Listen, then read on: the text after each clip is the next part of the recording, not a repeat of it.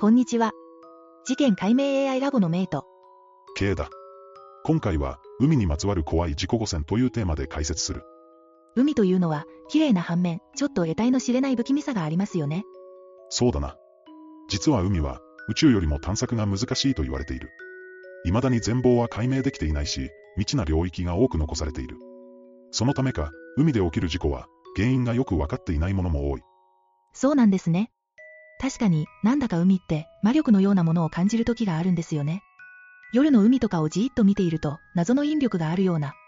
なんだか吸い込まれそうな気がしてきます。そうだな。夏のレジャーシーズンは特に、海の事故に気をつけてほしい。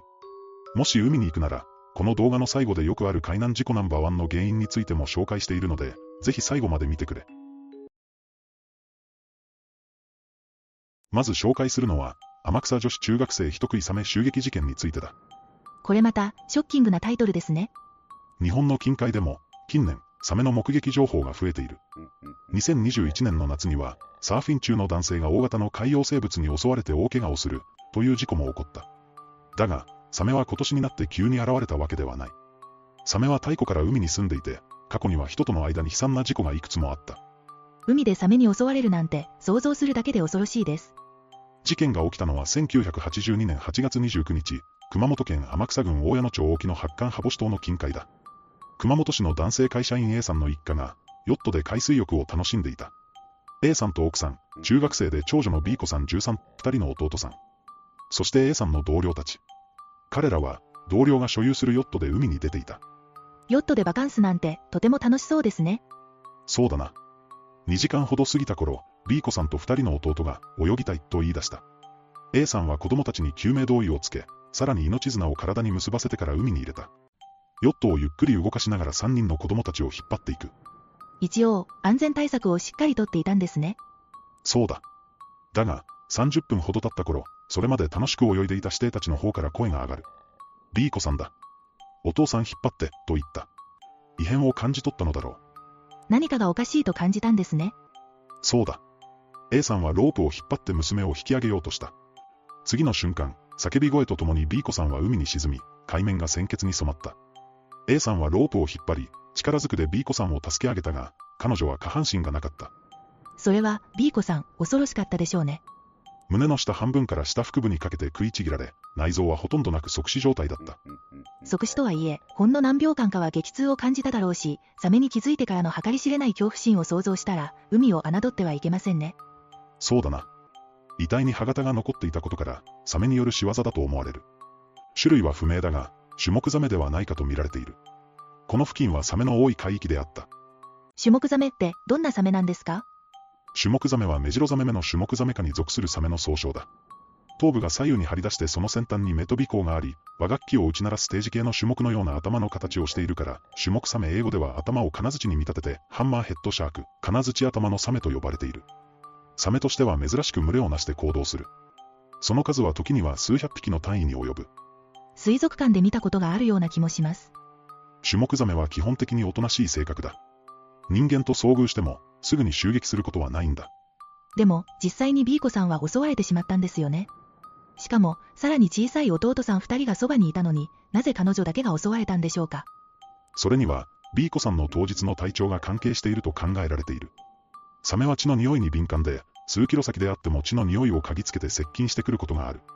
これは、種目ザメにも該当する特徴だ。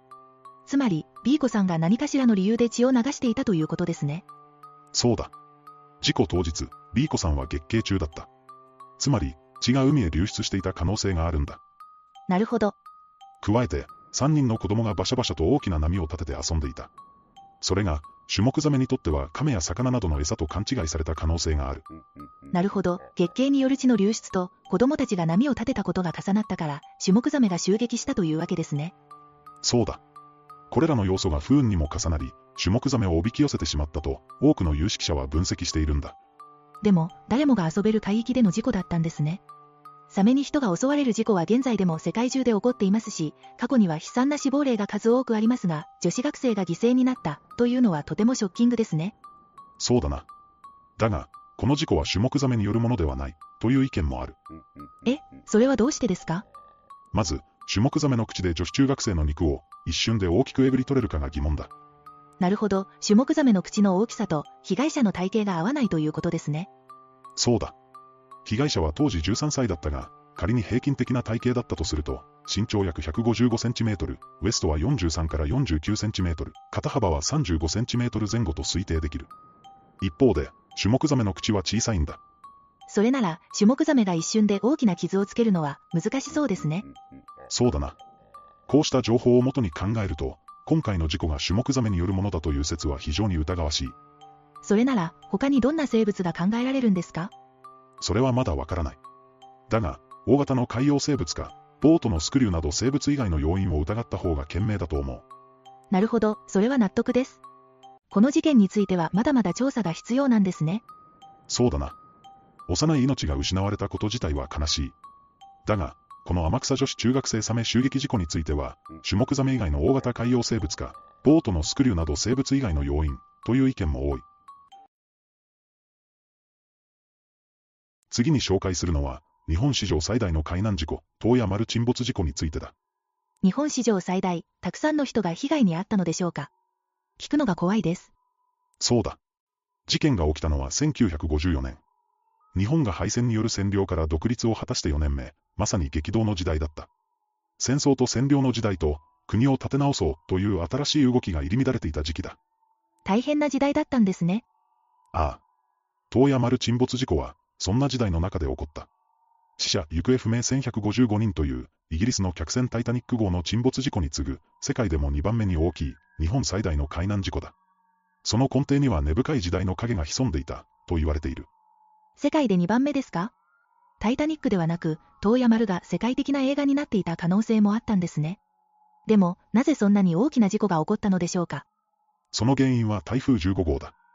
その台風の発生は北海道の地元紙北海道新聞の1954年9月22日付で報じられたんだ。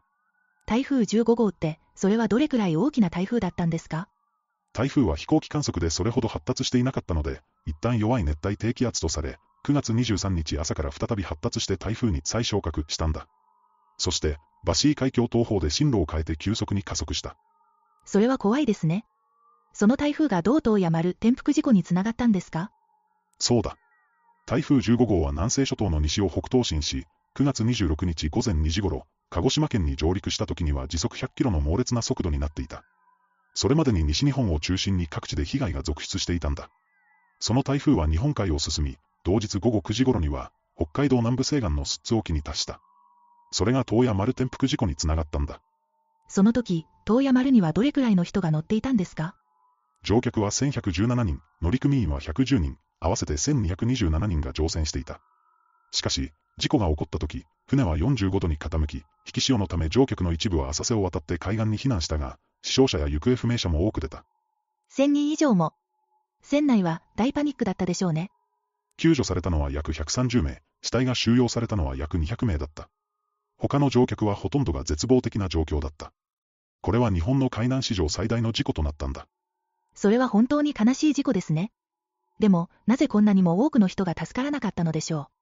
それは船の構造と事故が起こった状況による。東野丸は横倒しになり、浸水が進んだ。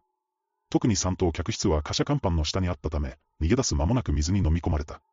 また、海中に飛び込んだ人々も、その時の激しい波に飲まれてしまったんだ。さて、この事件の最も悲劇的な場面の一つが七井浜海岸だ。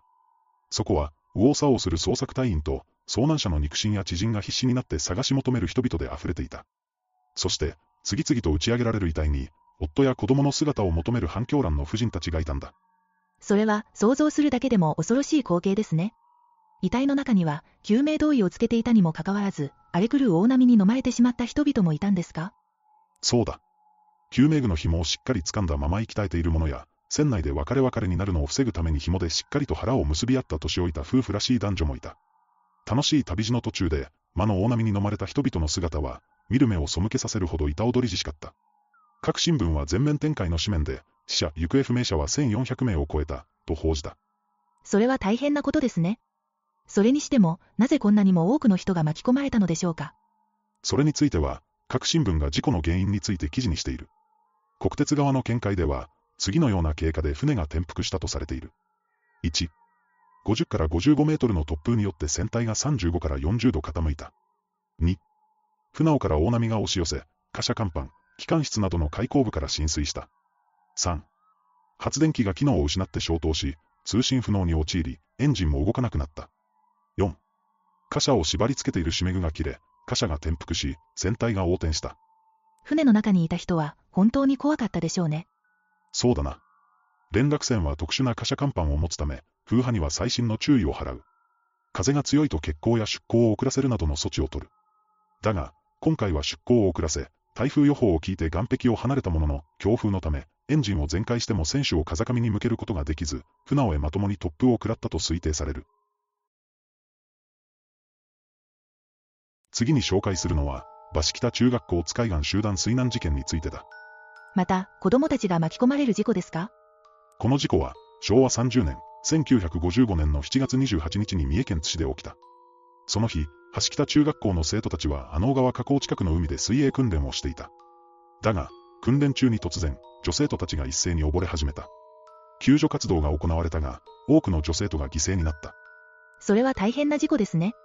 でも、なぜ突然、女生徒たちが溺れ始めたんでしょうか？それが、この事件の不思議なところだ。生き残った一人の生徒が、溺れて海中でもがいている時に、もんぺを吐き、頭巾をぐっしょりと濡らした女性たちがたくさんおり、こっちへおいで、と招いていた、と言っている。え、それってつまり、亡霊が現れたということですか？もちろん、科学的な証明はない。しかし実はこの事件のちょうど10年前、昭和20年の7月28日に津市は空襲を受け、市街地のほとんどが壊滅した。その時、逃げ場を失った人々が津警察署の地下室に逃げ込んだが、この人々も蒸し焼きにされてしまった。それは大変な時代だったんですね。でも、その空襲がこの水難事故とどう関係があるんですか？その空襲で犠牲になった人々は、阿能川の河口付近に葬られた。だから、あの海に現れた亡霊は空襲の犠牲になった人々だったのではないかと言われている。空襲があったのが7月28日で、海難事故が起きたのも7月28日。偶然、なんでしょうか？もちろん、ただの偶然だった、と片付けることもできる。だが、この事件は、橋北中学校水難事件や中川原海岸水難事故と呼ばれ、階段としてよく知られている。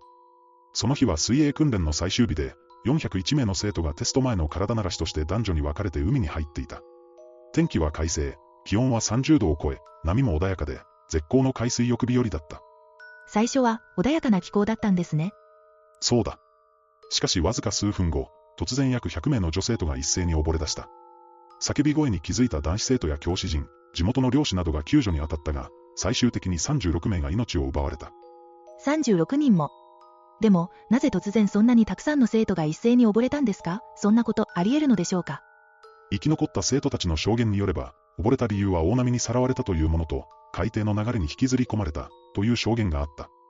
また、この事故の発生は教師たちの管理責任であるとし、教師たちの責任が追及された。事故から数年後、事故の生存者であるひろこさんは、とある手記を公開した。以下、手記の内容である。夏が来ても、ここ三重県津市の海岸には人っ子一人見えません。その訳を初めて公開いたします。ひろこ25歳。ひろこちゃん、あれを見て。私のすぐそばを泳いでいた同級生の S さんが、突然私の右腕にしがみつくと、沖をじっと見つめたまま、真っ青になって、わなわなと震えています。その指さす方を振り返って、私も思わず、と叫んで S さんの体にしがみついていました。私たちがいる場所から20から30メートル沖の方で泳いでいた友達が一人一人吸い込まれるように波間に姿を消していくのです。すると、水面をひたひたと揺すりながら、黒い塊が、こちらに向かって泳いでくるではありませんか？私と S さんは、はっと息を飲みながらも、その正体をじっと見つめました。黒い塊は、間違いなく何十人という女の姿です。しかも頭にはぐっしょり水を吸い込んだ防空頭巾をかぶり、もんぺを吐いておりました。白い顔が近づいて、夢中で逃げようとする私の足をその手が捕まえたのは、それから一瞬の出来事でした。思い切り足をバタバタさせて逃れようとしましたが、足を掴んだ力はものすごく、下へ下へと引きずり込まれて行きます。その時、左の方50メートルぐらいのところに、校長の沢田先生の立っているのが見えました。先生、助けて。だが、波の音にかき消され、先生のところまで届きません。つい先ほどまで、一緒に叫んでいた S さんは、いつの間に水中に没してしまったのか、姿が見えなくなっています。もう自分の力に頼るしかありません。死にたくない。どうしても行きたいと願いながら、したたか海水を飲み込んで、私も間の手に惹かれるまま、海中に沈んでいきました。次第に薄れていく意識の中でも、私は自分の足にまとわりついてはなれない防空頭巾をかぶった女の白い無表情な顔をはっきりと見続けていました。意識を取り戻したのは浜辺でした。あ、気がついたぞ。私の顔を覗き込んで叫んだ人々の顔が、私には海の底で見た女の白い顔に見えて、再び気を失っていきました。この事件で36人もの友達が水死したということを聞いたときは、恐怖と悲しみで気も狂わんばかりでした。助かったのはわずかに9人。その中で私が最も重症で肺炎を併発し生死の境をさまよって20日間の入院生活を続けねばならなかったのです。その間、私は亡霊が来る、亡霊が来る、と上ごとを言っていたそうです。私は退院すると、この恐ろしい思い出を一刻も早く忘れようと努力しました。それをどこから聞きつけたのか、新聞記者が訪ねてきて、私に亡霊を見たそうだが、と、必要に聞きます。だが、一切話をしませんでした。一体、文明の開けたこの世に亡霊の存在を信じてくれる人がいるでしょうかたとえ話しても、あの事件で頭がおかしくなったんだろうぐらいで笑われるに違いありません。だから、自分だけの胸の中でじっと耐えているほか方法がなかったのです。次に紹介するのは、世界的に有名なダイバー、ユーリリプスキーがなぜ海底へ沈んだのか、その死の真相についてだ。ダイビング、私もやったことがあります。海が広すぎて怖くなったのを覚えています。そうなのか。まあ、人それぞれだな。スキューバダイビングは、男女問わず、多くの人に親しまれるマリンスポーツだ。10歳以上であれば誰でも楽しむことができる。海の中を泳ぐ感覚って、まるで宇宙空間にいるような無重力感があって、気持ちはいいんですけどね。そうだな。しかし、その美しい海には、底知れぬ危険や恐怖が潜んでいる。時にそれは私たち人間の命を養育奪ってしまうことさえもあるんだ。え、それは怖いですね。でも、地球の70%以上が海だから、海こそが地球のメインステージなんですよね。そうだな。深く暗い海中には未知の生物や現象が存在する可能性が非常に高い。海には未だ多くの謎が残されているんだ。今回は、そんな海の謎を象徴するような、ある一人のダイバー、ユーリリプスキーに謎の死をもたらした不可解な事故について考察していく。それはどんな事故だったんですか？2000年4月28日にエジプトのブルーホールと呼ばれる有名なダイビングスポットで起きた事故だ。この事故で命を落としたのは、有名なダイバーであったユーリリプスキー氏だ。彼は経験を積んだプロのダイバーだったのになぜ海底に沈んだんですか？それが謎なんだ。彼はブルーホールでのダイビング中に突如、暗い海底へと沈んでいった。しかも、海面付近、足がつくほどのごく浅い地点から突然沈んでいったんだ。それは心臓発作や失神などで意識がなくなったからではないんですか？それが、彼は海底に到達するまで意識はあったのだ。それゆえに、何とも不可解な事故であると言われている。なるほど。でも、どうやってその事実を知ったんですか？彼はこの事故当時、水中カメラを装備しており、ダイビングの様子を撮影していた。これが結果的に事故の一部始終を収めることとなったんだ。それは、とても貴重な映像になりますね。その映像を見て、事故の詳細を知ることができるんですか？そうだ。ただ、その映像はショッキングな内容であるため、視聴は自己責任でお願いしたい。この動画では、一部分のみを紹介する。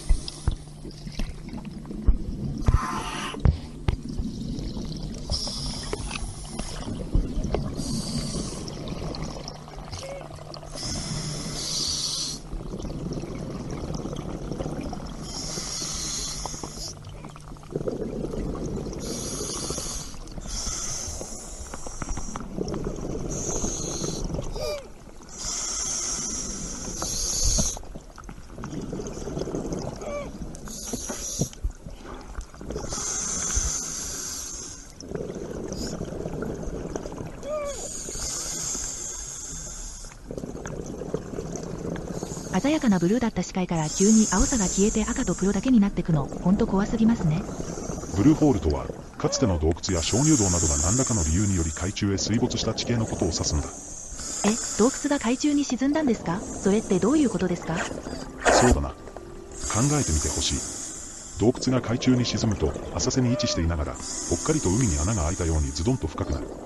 上空から見下ろすと、ブルーホールだけ異様なほどに水の色が濃くなっている。これは周囲との深さが極端に違うためだ。それって、どんな場所にあるんですか？例えば、ベリーズという中央アメリカの国には、直径 313M の巨大なブルーホールがある。これは、グレートブルーホールと呼ばれていて、現地の人々には、海の怪物の寝床と呼ばれて恐れられている場所だ。怖い名前ですね。でも、それだけ大きいと、ダイビングには魅力的な場所なんでしょうね。そうだな。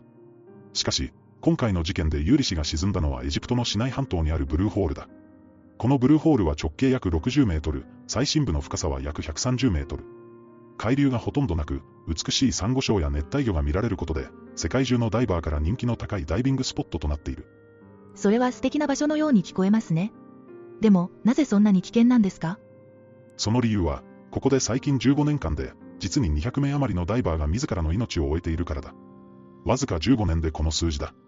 もっと広い範囲で考えれば、そのトータルの数はかなりの数に上ることは容易に想像できるだろう。ここはあらゆるダイビングスポットの中でも、最悪の致死率であることは間違いない。それは恐ろしいですね。でも、なぜそんなにも危険な場所でダイビングをするんですか？それは、美しい世界が広がる海流が穏やか人気があるこうした甘い部分だけ切り取って軽い気持ちでダイビングに臨んでしまうからだ。しかし、このブルーホールは、簡単に命を落としかねない非常に危険な場所なのだ。それは、ダイバーたちにとってもっと知っておくべき重要な情報ですね。さて、ここまでお話ししてきた通り、ユーリ氏が事故当時にダイビングしていたブルーホールは、危険度の高いスポットだった。だが、海面からわずか数メートルのごく浅い地点から突然沈んでいく様子は、誰の目にも不可解に映るだろう。そうですね。彼はプロのダイバーだったのになぜそんなに浅いところで突然沈んだのでしょうか。それについてはいくつかの説がある。まず、ダウンカレントという現象がある。これは、潮流が壁などにぶつかることにより、下方向への流れが発生することだ。しかし、ユーリ氏が沈んでいる動画を確認すると、砂粒は沈んでいない。これがダウンカレントであれば、砂粒が上に向かって流れていくはずだ。なるほど、それならダウンカレントは関係なさそうですね。次に、窒素中毒という説がある。これは、高分圧の窒素を摂取すると発症する中毒症状の一種で、ダイバーたちの間ではよく知られている。だが、窒素中毒は30メートル以上の深度から起きる可能性が高く、ユーリ氏が沈み始めたのは海面から数メートル程度のごく浅い地点だ。そもそも彼はプロのダイバーであり、窒素中毒についての知識は十分に備えていたはずだ。そうなんですね。それなら窒素中毒も関係なさそうですね。一体何が原因だったんでしょユーリ氏の死の真相は、彼の装備から伺い知ることができる。彼が潜水時に装備していた機材は、深度100メートルでも耐えることのできる耐圧仕様であった。つまり、彼は最初から海底へ行くつもりだったことが考えられる。う。え、それなら、彼がヘルプと言っていたのは、助けてほしいという意味ではなく、手伝ってほしいという意味だったのかもしれませんね。そうだな。そして、海底にたどり着いた際、彼はパニックを起こしてレギュレーターを口から離してしまう。このパニックの原因は、大きな魚影である。彼はこれを、サメと勘違いしてしまったのだろう。実際にこの海域では、サメによる事故も多発している。それなら、彼がパニックになった理由もわかりますね。でも、それだけでなぜ突然沈んだのでしょ彼がパニックを起こした海底は水深約115メートルであり、おそらく彼はこの時窒素中毒に陥ってしまっていた。結果的にこれが彼から正常な思考を奪い、このパニック状態につながったのだろう。なるほど、それなら彼が突然沈んだ理由も納得がいきます。でも、それだけが原因だったわけではないんですよね。そうだ。ユーリ・リプスキーの死の原因をまとめると、装備が重すぎたこと、ウェイトベストが破損していたこと、そして酸素中毒に陥ったことが挙げられる。これらの要素が組み合わさり、彼が突然沈んだと考えられる。それは、一見するとただの事故に見えますが、実はいくつもの要因が絡み合って起こったんですね。これからダイビングをする人たちにとって、とても大切な教訓になりますね。さて、最後に紹介するのは、離岸流についてだ。レジャーシーズンで海に行く場合は、特に気をつけてほしい。夏はやっぱり、沖縄の海に行きたいです。そうだな。沖縄の海でも、特に注意してほしいのが、リーフカレントと呼ばれる離岸流だ。